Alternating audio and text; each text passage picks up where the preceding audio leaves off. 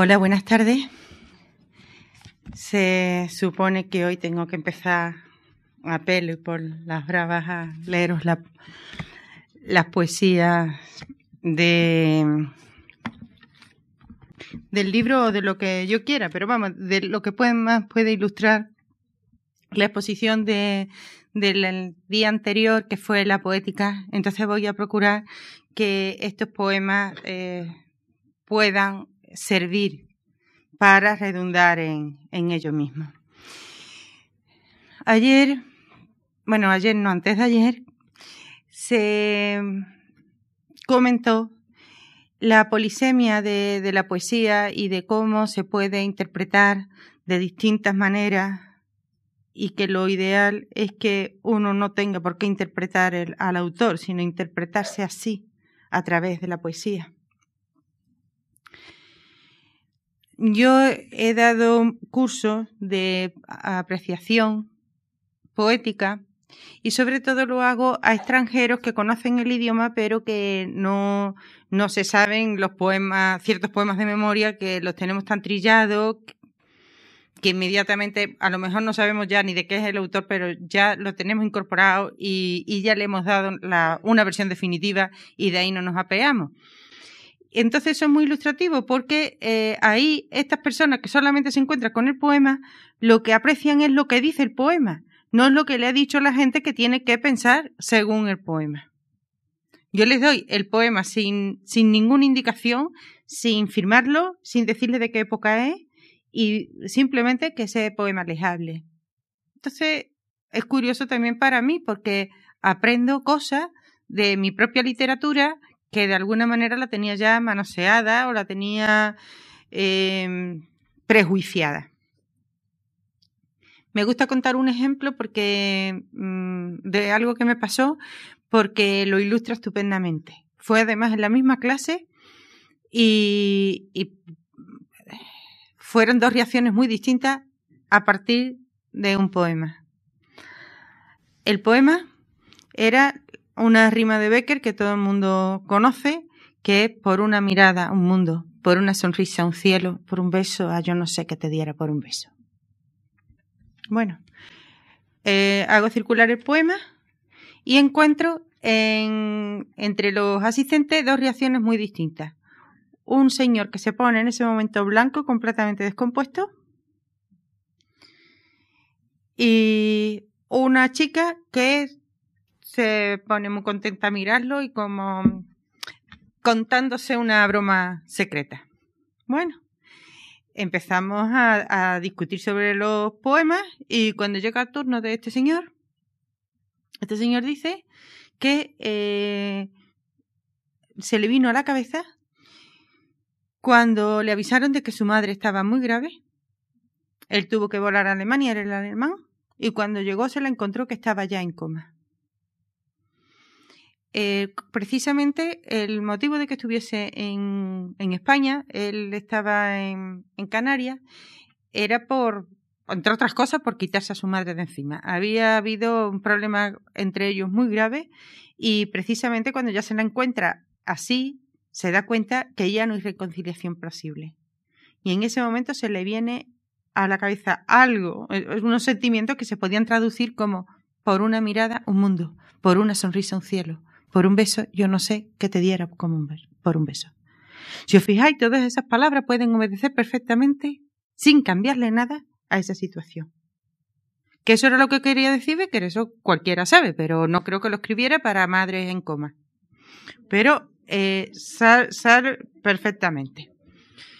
El siguiente, el que estaba ella tan feliz, pues dice que ella como extranjera, pues tiene que estar continuamente yendo a, a la, a la dirección, bueno, a la policía, y allí se encuentra siempre con una funcionaria completamente desagradable, que está todo el santo día mmm, gruñéndole y que ni siquiera la mira y qué tal. Y entonces ella pensó que eh, podía plastificar ese poema y cuando fuera a entregar los papeles darle eso para ver si se conmovía.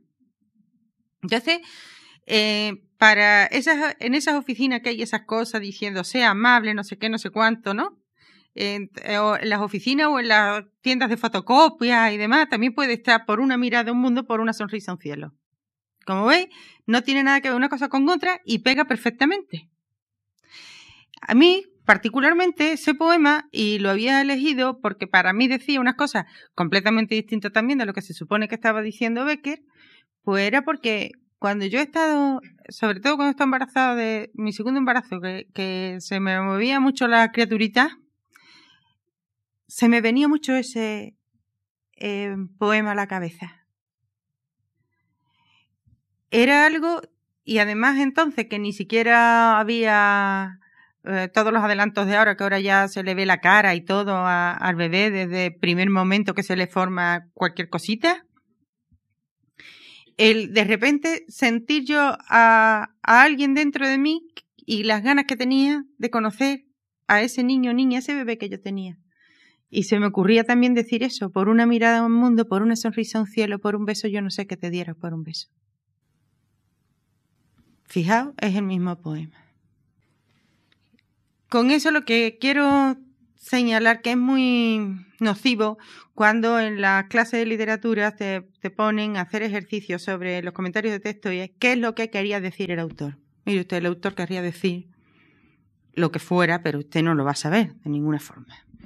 Y ahora os voy a contar muchas cosas de las que yo quería saber, las que yo quería decir, que eso no tiene nada que ver con lo que después los críticos dicen que he dicho. Por ejemplo, voy a hablar de la nota del blues, que se, se mencionó el otro día. Este poema empieza, data de ese, a partir de ese nombre, del nombre La nota del blues. La nota del blues, que yo inmediatamente cuando lo escuché dije, ¿para qué título tan maravilloso? Porque te da mucho que pensar, pero la nota del blues es simplemente argot en inglés, en Londres, eh, la nota de blues es lo que aquí diríamos la pluma. Entonces, eh, para los ambientes gay, para decir la nota del blues, pues es eso. Ah, como veis, no tiene nada que ver con lo que luego escribió a partir de ahí. Pero es que precisamente es decir, eso puede significar eso, pero ¿qué más puede significar? Eh, si yo cojo la nota del blues, eh, precisamente, y nada más que le doy el, el significado Mm, que en Londres se entiende y demás, pues nada más que me serviría para, para eso, pero no para más cosas. Entonces, eh, como empiezo este poema, bueno, este poemario, porque son siete poemas, empiezo preguntarme qué, preguntándome qué es la nota del blues. Y, y a la vez eh, indagando ¿no? sobre, sobre qué puede ser lo de la nota del blues. ¿Qué es la nota del blues sino la disidente, la que desconcierta, la que se infiltra, la que rasga el pentagrama penetrándolo de una tristeza intolerable? Es la nota que sacude y agita el alma para que la música no la adormezca, no la cautive. Es la nota de los diferentes, de los excluidos, de los molestos, de los que interrumpen, de los que desmienten y desordenan, lo que hace que el blues sea blues. Una vez que eh, tengo ya eso eh, determinado, es decir, bueno, ¿y quiénes son los que molestan o quiénes son los que desordenan? Porque muchas veces eso se piensa que puede ser positivo, pero también puede ser negativo, porque los, terroristas también desordenan y hacen todo lo vida y por haber. Pero también es que las personas que están poniendo bombas es que no están en una armonía y están protestando contra esa falta de sintonía con, la armonía que hay cuando uno empieza a, a considerar eh, que la vida es maravillosa, etcétera, etcétera, pero luego vemos a costa de qué disonancia y de qué manera no encaja un ritmo de unas personas con el ritmo de las otras. Cuando vemos que hay un problema de armonía en las personas que están o con depresiones o con la, o la gente que necesitan para divertirse llegar al coma etílico porque no es problema de que si haga un nuevo botellón, sino decir por qué se tienen que divertir así. Cuando uno empieza a hacer todo ese tipo de problemas, de verdad que uno no puede hacer ni un crucigrama, porque inmediatamente está viendo cosas que él está poniendo en relieve las injusticias o las carencias o eh, las cosas raras que disienten de lo que nos creemos que es un mundo maravilloso. Por eso, cuidado con la nota del blues cuando persiste fuera del concierto, porque no te dejará vivir. Te saltará al paso vaya a donde vaya, asomará los ojos tras todo lo que vea, alargará sus manos y grabará sus huellas en lo que creas tuyo, y te llamará a gritos en la noche reclamándote, obligándote a que le prestes atención, y si le atiendes, no podrás librarte jamás. El mundo te dará un vuelco y ya nada seguirá siendo como antes. Mira, en el momento que uno toma conciencia de una cosa, ya no puede seguir viviendo como si no tuviera conciencia de esa cosa. Eso ya es irreversible. ¿Es? Entonces dice, bueno, pero ¿cómo yo antes podía estar tan tranquila ante tal cual circunstancia y cómo ahora no lo puedo dejar pasar, me molesta, me duele? ¿Cómo era que yo antes eso no lo cazaba, no, no lo capturaba? Pues encontrarás arcoíris en el barro, orquídeas en la desesperación, vibración en el tedio, y la exaltación por los hallazgos, por descubrir lo extraordinario en lo vulgar, por comprobarte capaz de transmutar en belleza cualquier cosa, pueden trastornar tu sentido y envanecerte, y engañarte, y considerarte poseedor de un precioso privilegio, y olvidarte de que las operaciones, si son correctas, actúan también inversamente. Esto forma parte también de una poética. El, el, que seamos capaces de descubrir las cosas tan bonitas en cualquier mm, nimiedad, también te lleva a que puedas encontrar una espina en cualquier belleza. Y ya no, no puedes, no, no, no puedes estar ignorando ni una cosa ni otra, porque las dos cosas están juntos. Y si uno tiene poder de captación para una cosa, lo tiene para la otra también. No puedes decir, no, yo no más que quiero lo bonito, no. O sea, si, si tú tienes, si eres receptivo para lo bonito, también eres para, para lo desagradable. El ser sensible es lo que hace la película, que deja impreso lo que la cámara ha visto y ya se ha transformado la película. Eso es lo que significa ser sensible. Es una huella ya indeleble y ya está transformada y ya la película no puede ser antes de ser impresionada que no después de ser impresionada. Y la película puede ser impresionada por cosas buenas o por cosas malas. Pero lo que sí que es verdad, que ya no tiene vuelta atrás. Y los fantasmas se harán corpóreos como si un escalpelo los hubiese recortado de tus temores, mientras que la realidad hará tambalear su certeza entre contradicciones y dudas.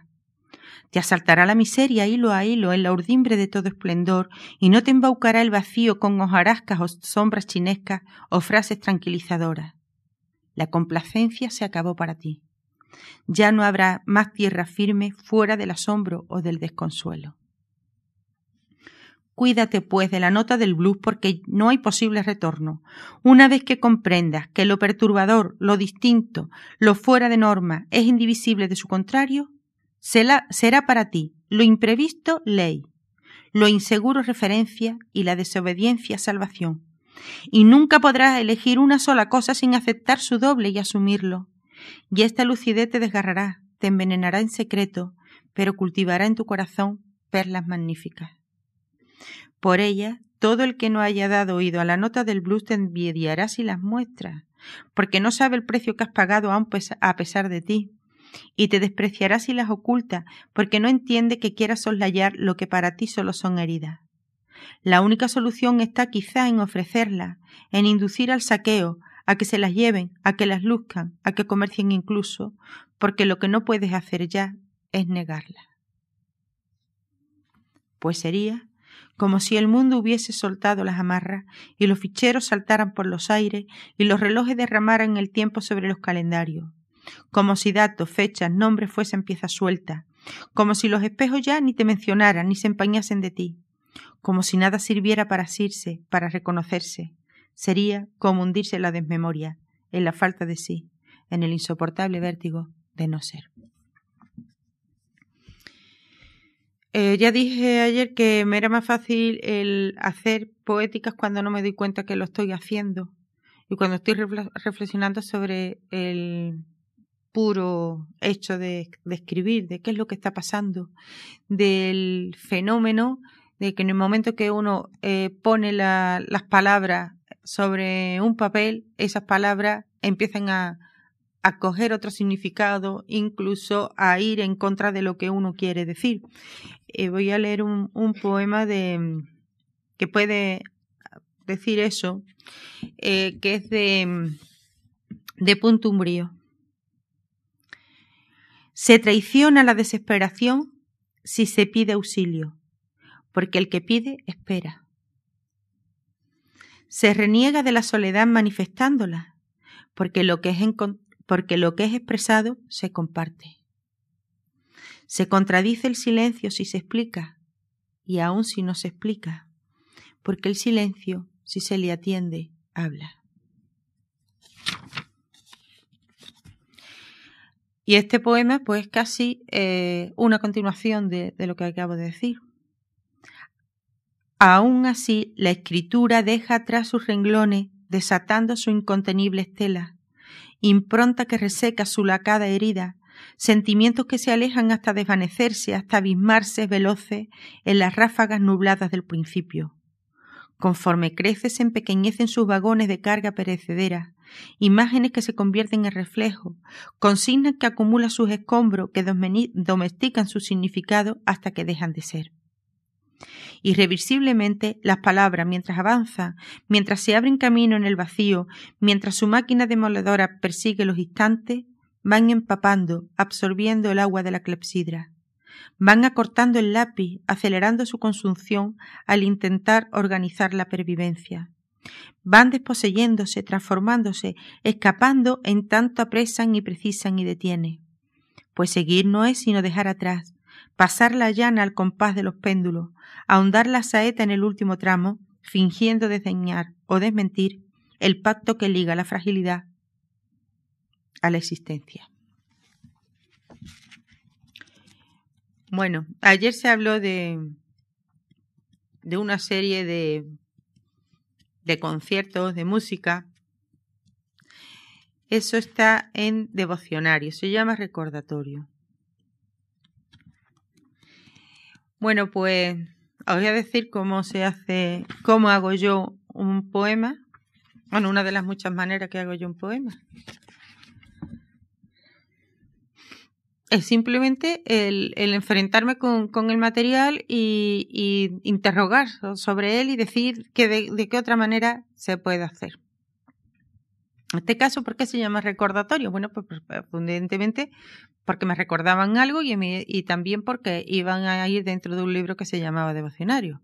Esos recordatorios no eran sino los programas de, de los conciertos de Radio Televisión Española en, el Real en un en, otoño. Entonces, eso fue para mí, eh, ese otoño musical fue para mí muy importante por determinadas cosas y por eso eso, eso sería mi recordatorio. Y lo que hago es consignar esos conciertos nada más. Están puestos los que eran, con la fecha y todo. Entonces, ¿qué es lo que hace la poesía? La poesía es que quien no sepa esto, lo que os estoy contando ahora, pues puede decir unas cosas muy diferentes que además es lo, saludable. Porque si os cuento lo que era de verdad lo mío, pues es una vulgaridad porque ¿qué le importa a nadie? Pero sin embargo aquí cada cual le está dando su, su propia traducción y su propia importancia.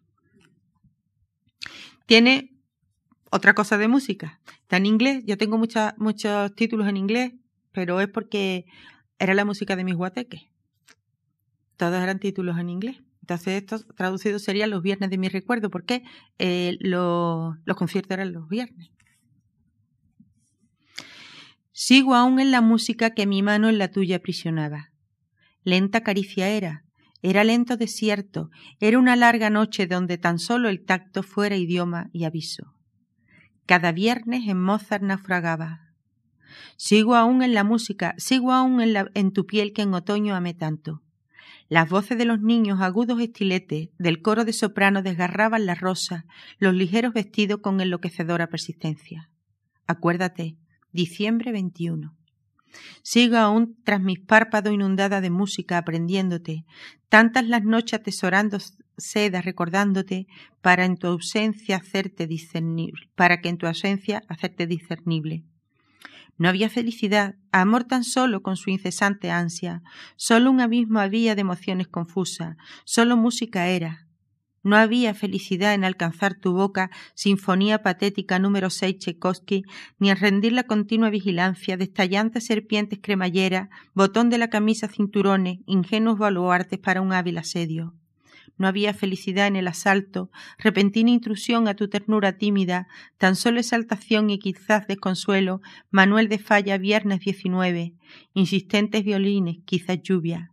Sigo aún en la música, sigo aún apoyada en el dulce declive de tu hombro, viernes 12 de octubre, concierto en mi menor de Félix Mendelssohn, la inacabada Schubert 16 de noviembre, 25 de enero, Mozart, Mozart. No había felicidad, solo música había, que en el rasgado escote de la noche una gardenia fuera la poesía no necesita de, grandes temas para, para armarse. La cuestión es el aprovechar lo que se tiene. Y todo el mundo tiene emociones, tiene sensaciones, tiene enseñanza, tiene descubrimiento. Pero algunos, pues con eso podemos hacer algo que le sirva a los demás y que le hable a los demás. Eso es la única, lo único que nos diferencia. El tú es tan importante en la poesía que es quien decide que lo que se le está ofreciendo sea o no poesía. Simplemente. ¿Qué será ser tú? Este es el enigma, la atracción sobrecogedora de conocer, el irresistible afán de echar el ancla en ti de poseerte. ¿Qué será la perplejidad de ser tú? ¿Qué el misterio, la dolencia de ser tú y saber? ¿Qué el estupor de ser tú verdaderamente tú y con tus ojos verme? ¿Qué será percibir que yo te ame? ¿Qué será siendo tú oírmelo decir? ¿Qué entonces sentir lo que sentirías tú? hay cosas que he hecho para, para música, realmente. Este, que está aquí, que, lo tenéis en el librito, Sun Lacrima Rerum, lo hice para un concierto de timbales, un concierto de percusión. Eh, habrá timbales y, y, habrá muchas más cosas. Yo, yo no lo he presenciado todavía, no, cuando lo estrenaron yo no estaba, para un percusionista que se llama Juan Huyen y que yo he hecho muchas cosas para, para él en otras ocasiones. Entonces esto está hecho de tal manera como una salmodia para irse recitando, está mm, para que encaje en, en eso mm, en, esas sesiones, porque mm, se van metiendo distintos instrumentos y entonces eh, se va repitiendo una especie de ritornelo y luego tiene sus partes de solo el, lo que puede ser el estribillo es lo que voy a leer a continuación, aunque no lo voy a repetir, pero luego eh, hay, vari, hay cinco, cinco estrofas.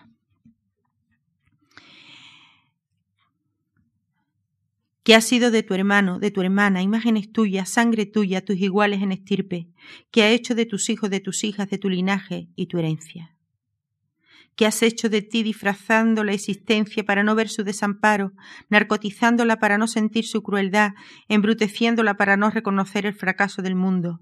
Te has desprendido de la familia humana como un fragmento extraño y aborrecido que no encuentra dónde asirse. Un fragmento de contradicciones y dilemas. Así, así eres tú. ¿Qué haces anegándote en anhelo que jamás serán colmados, confundiendo la justicia con la recompensa que crees merecer, la injusticia con tu resentimiento, suplantando el dolor de vivir por el ansia de lo que no posees, encerrándote en el rencor por lo que no consigues? Pretendes coincidir lo que encuentras con lo que buscas, pero ignoras lo que buscas. Eres pudro o deseo y no sabes lo que quieres. Desconoce que todos cuanto llama tuyo ha sido arrebatado a otro, pues ves que tus manos limpias. Han sido los demás los que han perpetrado el saqueo, dice. Han sido los demás los asesinos, los saltadores, los que han violentado la inocencia, dice. Te has ocultado las huellas de su depredación y no sabes nada de lo que han hecho, dice. Tus ojos no conocen las lágrimas de los humillados, los olvidados y los desposeídos. El asesino y la víctima son los demás, dice. Y tú te crees a salvo. Pero tu ignorancia es tu crimen.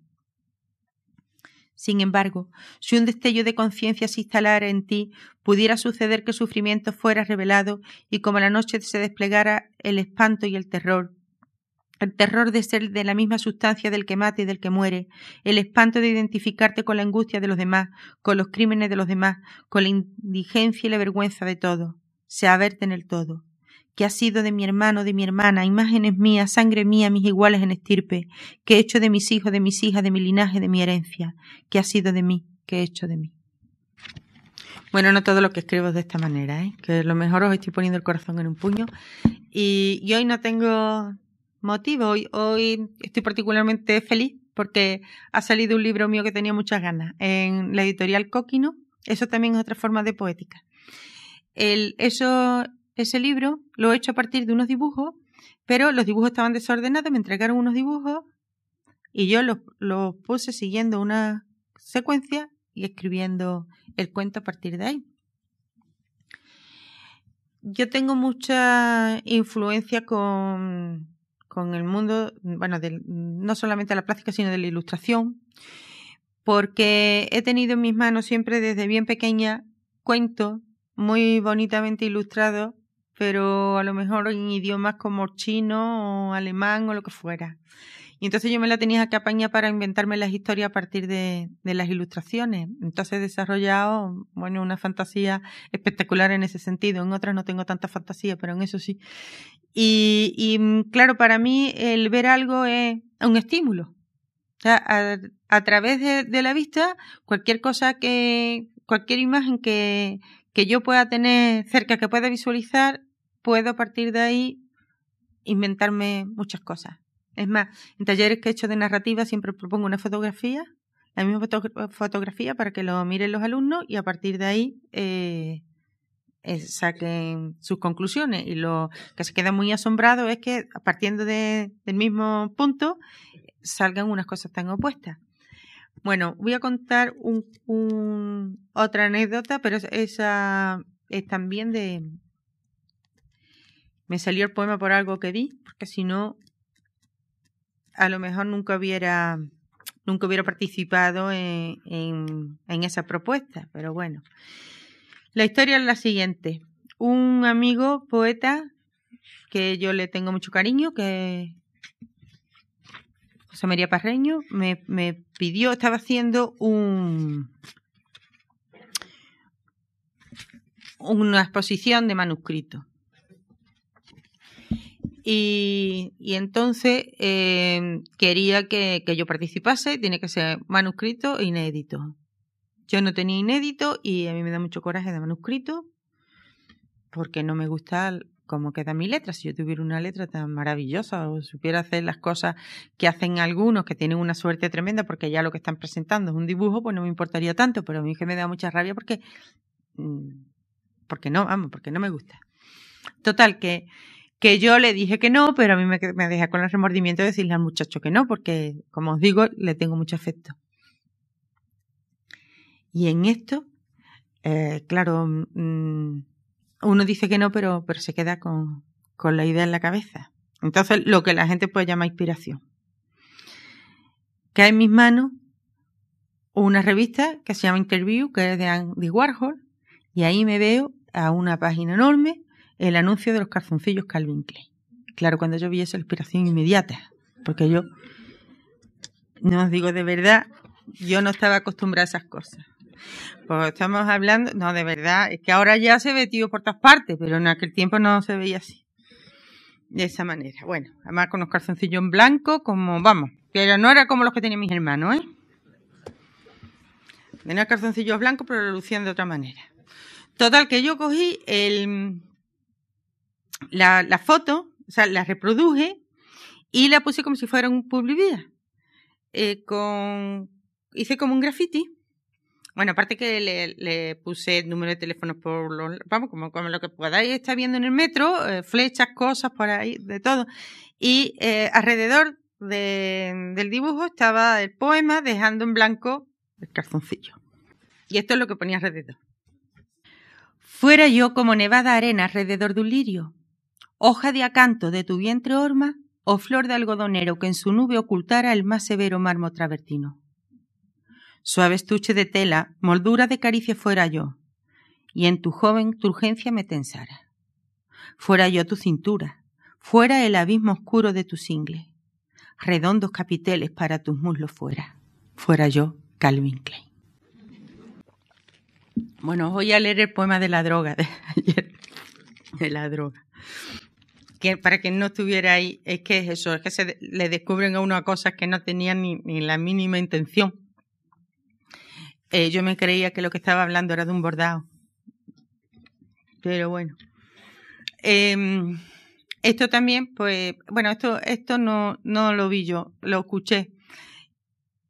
Menos mal que no lo vi, porque mm, a ver, después me gustó por, por, lo que, por lo que yo había escuchado, pero si lo llego a ver sin haberlo escuchado, pues no. Veréis. Yo estaba pintando mi cuarto, eh, que aquí lo pongo, que porque es verdad. Yo estaba, estaba pintando mi cuarto y en ese momento tenía puesta la radio y escucho una cosa como yo no había escuchado en mi vida. Yo me quedé completamente, mm, pero vamos, clavada. Entonces empecé a querer buscar quién sería esa persona que estaba cantando así de esa manera y, y entonces, precisamente, eh, cuando uno está buscando y con, esa obsesión, pues actúa como, como los, pájaros que saben cuando tienen que, que emprender el vuelo de vuelta. Y, además qué dirección tienen que tomar. Inmediatamente puso, me puso radar, pum, entonces di, mm, con, con quién era. Claro, cuando yo ya vi la cara ya no me importaba nada. Estoy hablando de Franco Battiato. No, no, es el tipo de hombre que me guste, pero es que me da igual ya. O sea, cuando yo lo, escuché cantar. Entonces, eh, la cuestión es que lo primero que escuché fue el centro de gravedad permanente y lo segundo fue el currucu paloma.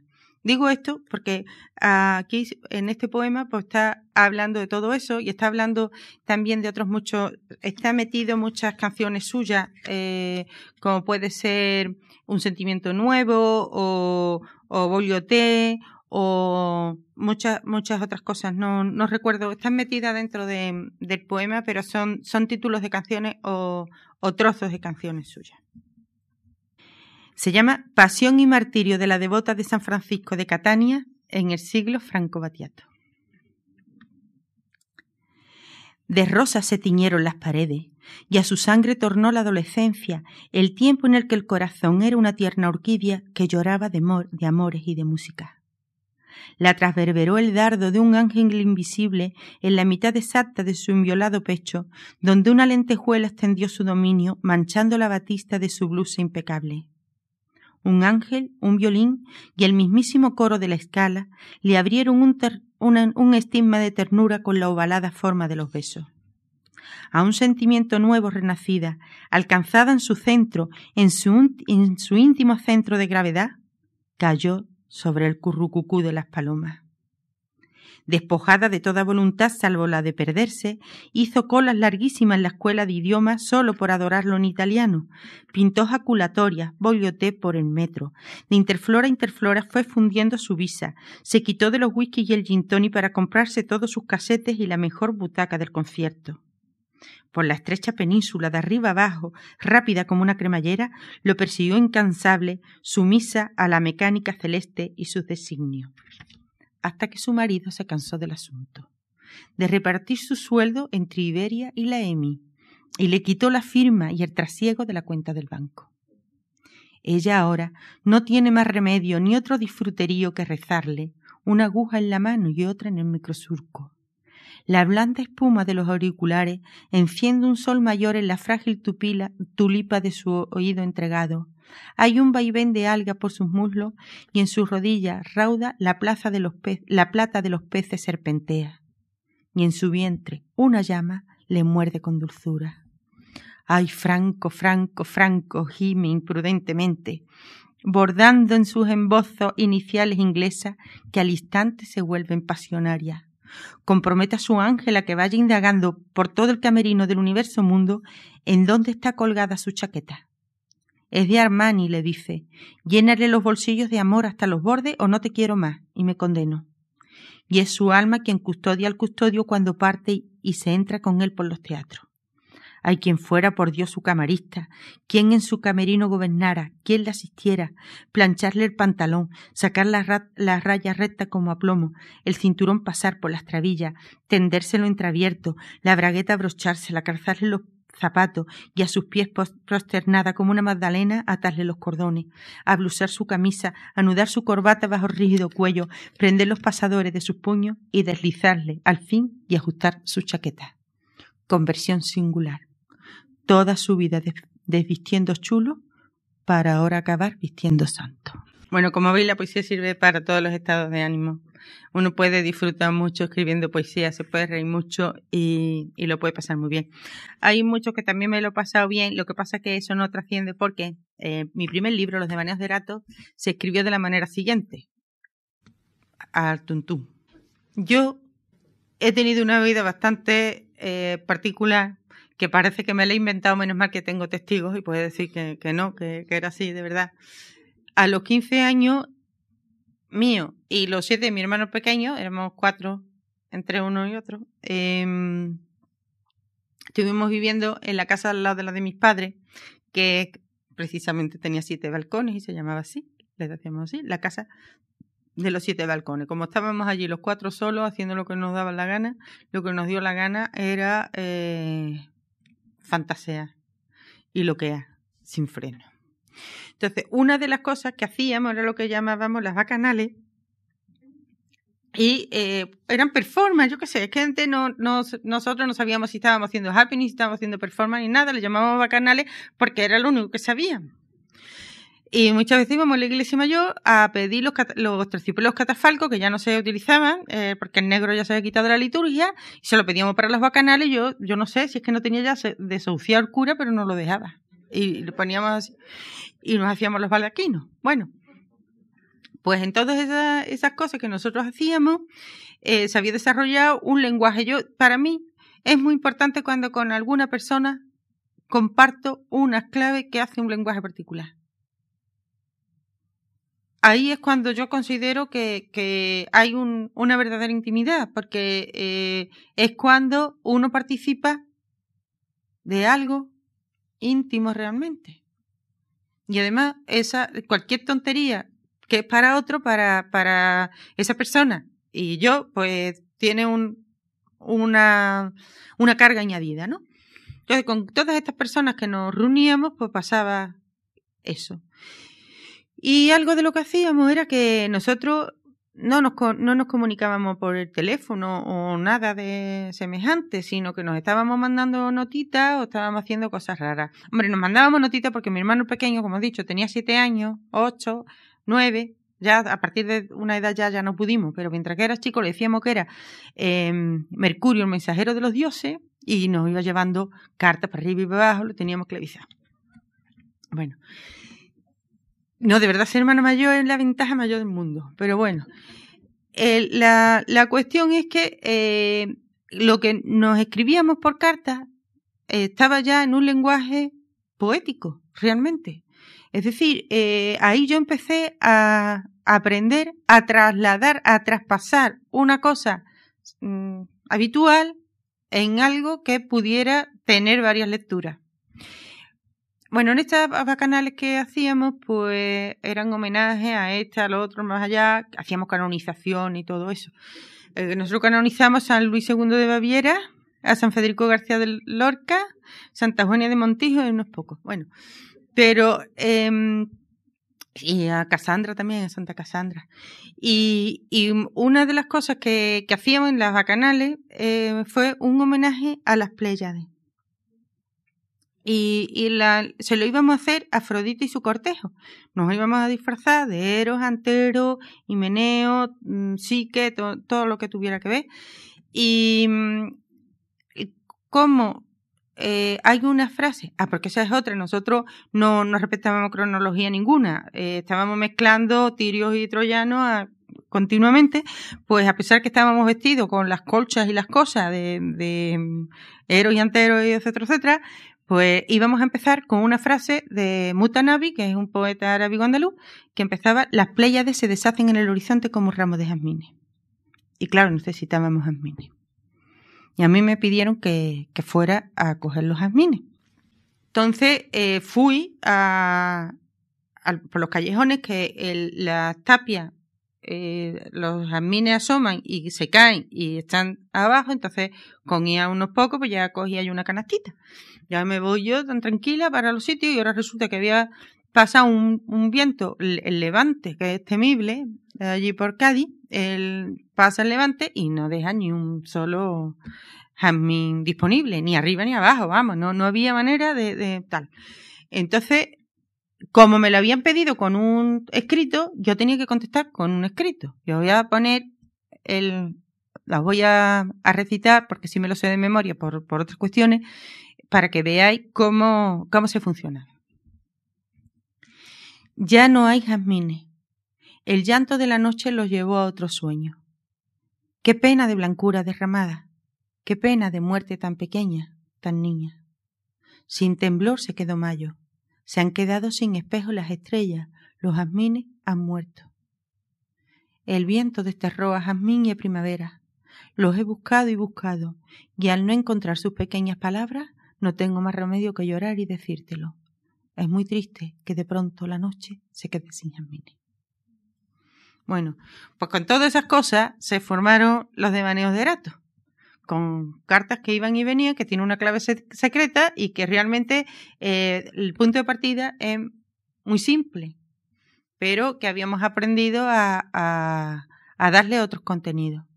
Y es por eso que aunque tenga una clave secreta y que nadie lo tiene por qué saber, cuando sale el libro Los devaneos de Erato, pues la gente lo puede traducir a su manera y le puede encontrar un sentido. Ayer se estaba hablando de Virgilio, Celeste y Esmeralda. Bueno, eso era un, otro bacanal. Otro bacanal que hicimos. Y que mm, eh, era un homenaje a Dante. En el, eh, nosotros hacíamos una cosa, eh, a, a, alguien le decíamos que no viniera más en unos días a la casa, porque ese era el que iba a encarnar el personaje que ni siquiera él sabía o ella sabía. Entonces, eh, esa persona se, se abstenía de venir, rabiosa porque le gustaba más, está preparando que ser el homenaje, pero luego cuando se llegaba a la casa se encontraba las cosas preparadas. Entonces, el homenaje a Dante comenzaba con que ya en la puerta de la casa ya estaba, ponía homenaje a Dante, lo cual ya sabía que ya se daba por aludido. Y claro, llamaba a la puerta y entonces se encontraba con Virgilio. Y Virgilio, pues había puesto las sábanas de mi cama que eran celestes. No, hay otro, no hay otro misterio. Y la corona era de unas hojas verdes, brillante, esmeralda. Es así. Y el Händel era porque mientras que el otro le iba recitando, porque nosotros nos aprendíamos los parlamentos, escribíamos y tal, mientras iba diciendo, pasa, oh mortal, procedente de la luz del sol, yo soy Virgilio de los montes de Mantua, etcétera, etcétera, etcétera. Eh, mi hermana que estaba en el último, en la última habitación, eh, que, que, era el porque el pasillo se supone que era el descenso a los infiernos, mi hermana estaba escondida ahí porque luego iba a salir de Beatriz, pues ponía en el, porque antes no, no había estos adelantos, tenía que poner la aguja en el sitio para que sonara el largo de Händel y el largo de Händel iba eh, acompañando los pasos de, de, Virgilio. Y bueno, este poema pues fue eh, yo no yo no lo estaba yo no lo estaba escribiendo como yo, lo estaba escribiendo como si fuera uno a otro y jugando, jugando con la, la mala memoria del destinatario de este poema que nosotros siempre nos divertíamos diciéndole que había hecho cosas o que había pasado cosas que nunca en la vida habían sido. Y entonces esto fue como diciéndole que nos mm, ¿sabe? Como se llama dulce venganza, vengándonos y diciéndole que se había liado con otro, que era mentira de ninguna manera y que además le hubiera horrorizado si, si hubiera pasado. Y esto lo cuenta como si fuera la otra persona, la, la que se supone que, que le va a contar esa mentira. Cerrándoseme el libro, navío el pensamiento te hostiga y te persigue y me devuelve al mar, al mar que era Virgilio celeste y esmeralda, tan extenso el infierno, que Virgilio era Händel, Virgilio era el deseo que me llevaba a ti. De la noche desvelo era Virgilio, el errar de los astros, la vigilante esfera del reloj, y el sueño conseguido tan solo un cruel consuelo. Pero ahora puedo hacer como que tú me amabas, que Orión elevándose a ti me conducía, curva de la mañana transparente, y el beso era posible como el tierno cimbreo de rojas bugambillas, húmedas todavía por la niebla. Y ahora puedo hacer, y ahora puedo hacer como que te encontraba, que en el pálido muare de las arenas nupcial te conocía, que en un cárdeno alelí mudábanse las algas, o eran acaso lenguas, o caricia, o llameante pelo, o el apretado glande de una rosa. Grial sería mi mano, ave, depredadora, relicario de pétalos, pétalos que hoy descubro y a sus lívidos labios les hago hablar de ti a mi manera.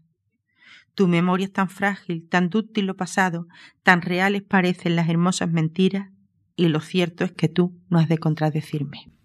Esto fue porque él se encontró en un libro unos pétalos y nosotros a partir de ahí empezamos a, a bromear y a decirle lo que no era. Este poema se lo mandé a mi hermana por un motivo. Había un chico que, que era guapísimo, monísimo y hasta más no poder, pero era seminarista. Y ahora él venía a casa de mi abuela por flores y bueno, antes los, ya los seminaristas no estaban en, vestidos de seminaristas, pero el día de San José o cosas así, pues se vestían con, con su beca y todas las cosas, todo, todo bien. Y venía él y, y claro, nosotros como éramos seminaristas, nosotros nos quitábamos de en medio, no estábamos ahí haciendo el oficio de demonio ni nada, sino, en fin, un respeto al seminarista. Y él llegaba, siempre se ponía colorado, incluso cuando nos veía, y nosotros, vamos, para no molestar.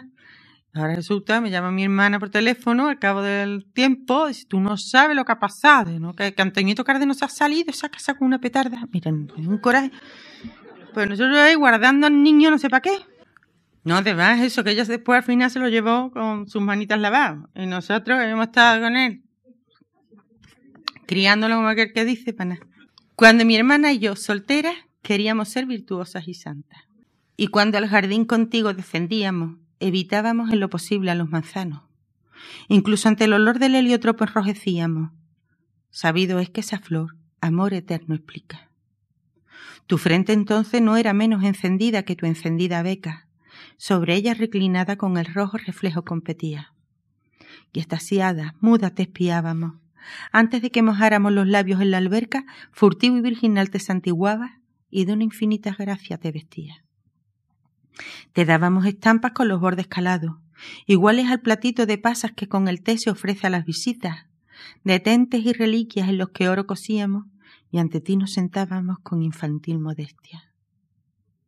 Mi tan amado y puro seminarista hermoso, cuántas serpientes enroscadas en los macizos de azucena, ¿qué sintieron las rosas en tus manos que así se deshojaban?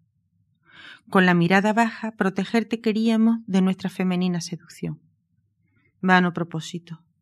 Un día, una turgente púrpura, tu pantalón incógnito de pronto estirará y Adán derramará su provisión de leche. Nada podrá parar tan vigoroso surtidor. Bien que sucederá, sucederá. Aunque nuestra manzana nunca muerda, aunque tu espasmo nunca presidamos, bien que sucederá, sucederá. Y no te ha de salvar ningún escapulario. Y ni el terrible infierno del albo catecismo podrá evitar el cauce radiante de tu esperma. Menos mal que después ya no estaba tan guapo. Bueno, eh, yo no sé cómo vamos de ahora. Mira, eh, cuando la guerra que todavía dura. Ahí pidieron que hiciésemos poemas para arriba y abajo y tal. Yo fui incapaz, incapaz, incapaz, incapaz. Eh, no, no, no podía ponerme en situación de eso. Yo estaba tan aterrorizada eh, que no, no podía. Y por, mire, por dónde, un día me llaman para que haga algo para una revista de arquitectura. me dicen que, puedo hablar de cualquier cualquier elemento arquitectónico.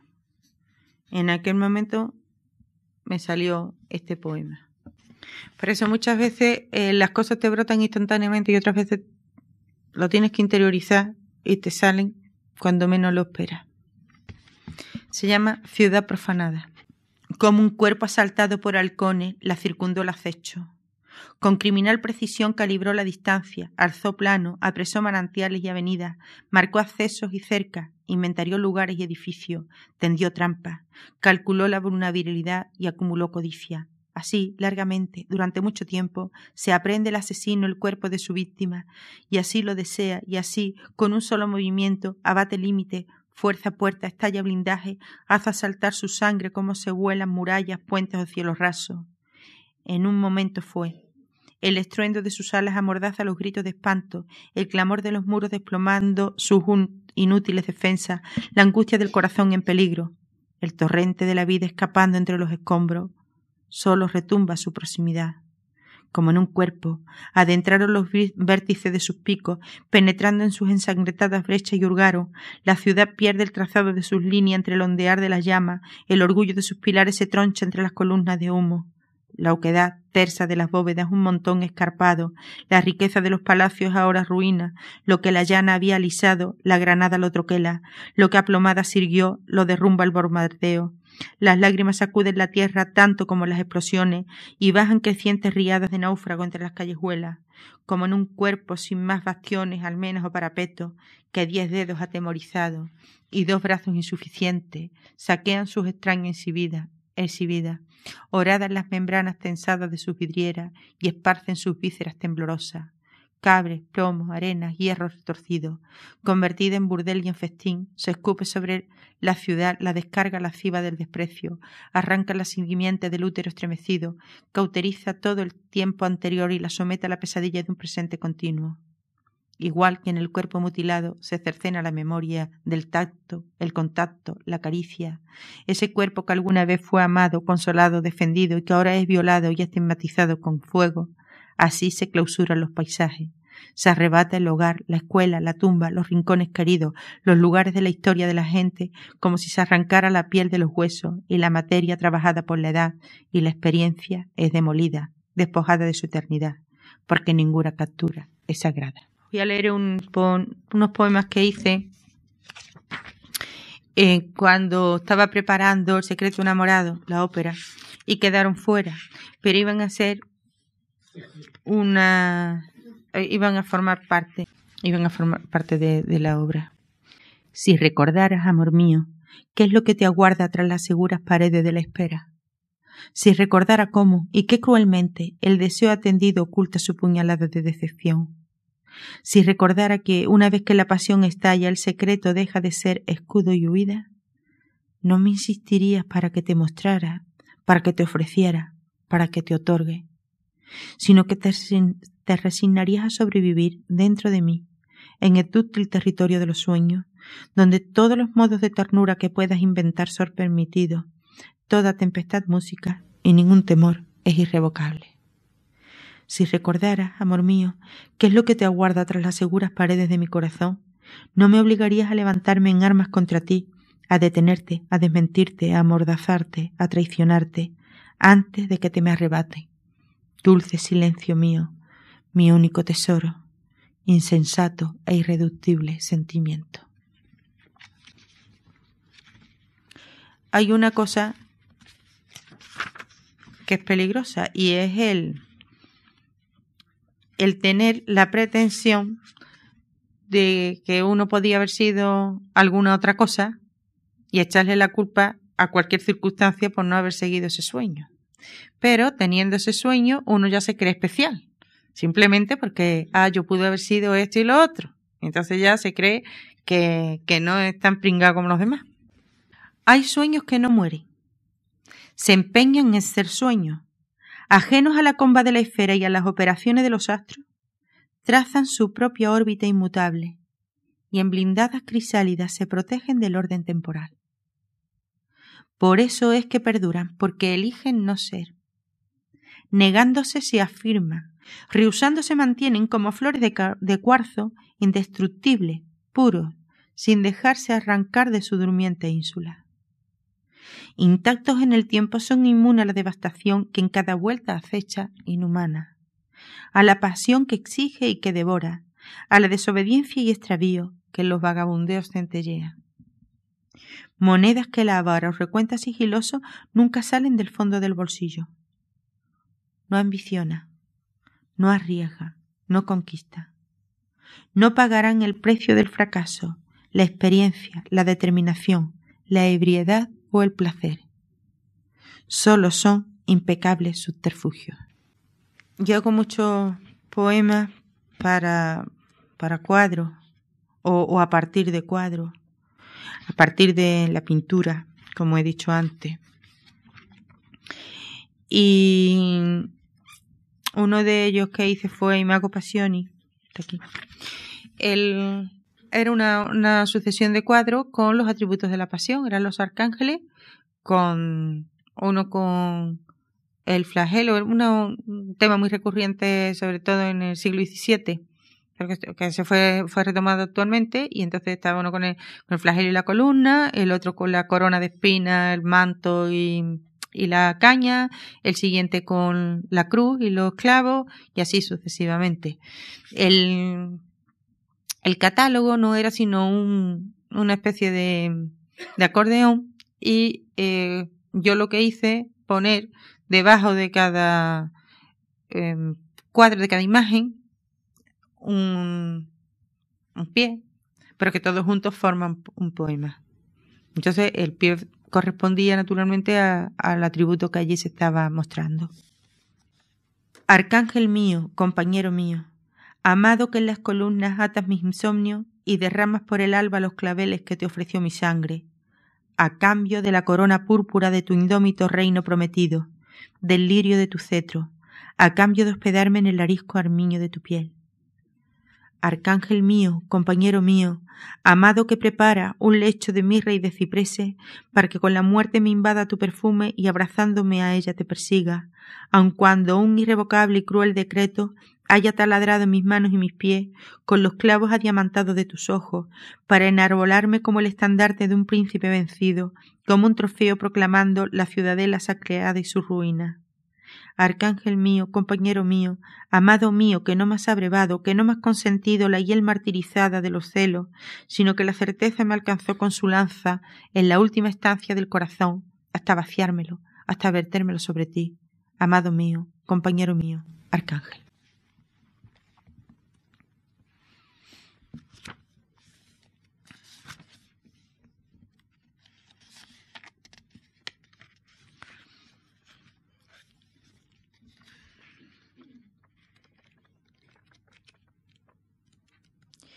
Voy a leer de devocionario, purifícame.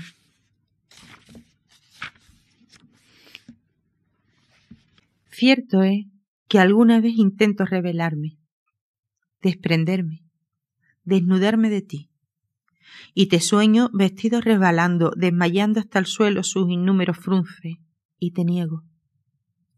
Tus fotos abandonan caladas cantoneras, el cristal de los marcos, y tu nombre se rompe y me olvido que era de mayo y pléyade y de flor parecida a crisantemo. Y creo que ya no existe la quinta de Tchaikovsky, pero recurro a ti. Al final siempre recurro a ti, a tu silencio huraño ante la maravilla, a tus bucles pacientes bajo el sol, irisándose mientras quería ser santa apretando amapolas, a tu desolación que era un ópalo turbio y a esa terquedad de no mostrarlo nunca voluntad educada para ser guardadora, para que de tu rostro no saliera ni un atisbo de ti, ni el corazón vaciar por calladas cuartillas, por la morada lana de los confesonarios, ni en lágrimas verterlo. ¿Cómo te vigilabas para no proclamar miedos o desventuras, la culpa y el desastre desdeñado y el asombro escondido? Mi siempre lastimada y jamás dulce niña, atesorando ibas antifaces, metáforas, ingenuos simulacros de blindaje o conjuro, y no me adivinabas heredera y alumna. Mas ya no sé vivir sin imitarte. En mí No hay emoción sin que en ti la apacigüe, ni recuerdo que al final no te mencione, ni experiencia que no compare en ti, reina de la cautela y del enigma. Pero tanto el sigilo que ya no me sé el nombre de las cosas, ni de este sentimiento que está sobrepasándome, dulce e impetuoso, doloroso quizás, quizás desesperado. En no atenderlo está mi vanagloria, está mi precaución y mi obediencia. Mi niña, mi tirana, contemplándote sé que todo es inútil, que me parezco a ti y que en ti permanezco voluntaria y cautiva. Es mi memoria cárcel, tú mi estigma, mi orgullo, yo albacea, boca divulgadora que a tu dictado vive. Infancia, patria mía, niña mía, recuerdo. Voy a leer un, poema para terminar. El poema, pues, alguna forma explica lo que es la vocación. Para mí es lo más importante. Más importante que tener talento, porque hay personas que tienen mucho talento, pero no tienen ningún deseo de, ejercitarlo. Y hay personas que a lo mejor no tienen tanto, pero tienen ese, esa ilusión y, esas ganas de superarse, con lo cual algo pueden sacar de, de los escasos dones que tienen. Pero además la vocación es una llamada, no lo elige uno. Como si una linterna me arrancara de en medio de la noche, Así me descubriste, así me señalaste, así horadaste mis silencios escarpados y troquelaste las fronteras de mi isla. Nombrándome me expones, me sitúas en el ojo de la diana. No hay lugar para alardir, no hay escondite. Soy blanco paralizado, centro de tu voluntad, destino de tu atención y tu advertencia. ¿A qué espera? No rehuyo la luz. Hágase en mí lo que tu dardo indica.